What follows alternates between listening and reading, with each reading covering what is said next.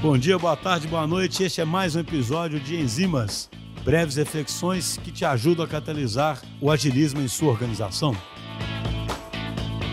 Bom dia, boa tarde, boa noite. Oi, gente, eu sou a Ana, Product Owner aqui na DTI. E durante mais de um ano eu atuei como PO nos Agilistas e queria contar hoje um pouquinho para vocês da metodologia por trás do nosso podcast e das criações de conteúdo que a gente faz por aqui. Os Agilistas é um produto, mas não um produto digital, como um software. E sim, é um produto de comunicação, que tem como objetivo levar metodologia ágil, ensinamentos de gestão, liderança, tecnologia e muito mais para os nossos ouvintes. Mas, se a gente não é né, um produto digital, como que a gente consegue aplicar essa metodologia? Os princípios da metodologia ágil se adequam a diferentes contextos por exemplo. Um dos princípios é sempre buscar gerar valor no cliente através de pequenas entregas. O outro é aceitar e estar preparado para possíveis mudanças ao longo de alguns processos. Afinal, né, o mundo é um lugar muito complexo para a gente seguir com projetos muito engessados e que não permitem essas mudanças de rota. E também a melhoria contínua do produto, através da análise de dados, de coletas de feedbacks. E esses princípios, eles se adequam praticamente a qualquer serviço ou produto, seja ele de comunicação digital, na área de indústria, transporte, enfim, entre outros. E aqui nos agilistas, a gente sempre se guiou por eles. A gente tenta aplicar os ensinamentos que a gente traz para vocês também no nosso dia a dia. Então, hoje eu vou contar aqui para vocês um pouquinho dos nossos processos. Eu acredito que um dos nossos maiores desafios é realmente conseguir mensurar de forma rápida alguns resultados. Eu acho que essa é uma das maiores diferenças entre um time de produto digital e um time de produto de comunicação, por exemplo. Porque não é só a gente lançar uma campanha e ver como que as pessoas respondem a ela. Muitas vezes alguns processos comunicativos levam tempo até eles serem totalmente compreendidos e absorvidos pelo público. E mesmo assim, a gente tenta seguir um modelo, por exemplo, de MVP para as novas iniciativas, que aí economizamos tempo, esforço e até gastos, né? Tentando e testando essas novas ideias de forma um pouco mais simplificada. E depois, se isso fizer sentido, a gente consegue ampliar essas iniciativas. Então, a gente sempre tenta realizar testes e fazer essas pequenas entregas para ir aprendendo o que funciona ou não aos poucos para o nosso público. A gente também faz coletas de feedback com bastante frequência. E sempre que a gente conversa né, com os nossos ouvintes, a gente tem alguns aprendizados muito ricos, porque nada melhor do que vocês, né, para nos contar o que funciona ou não.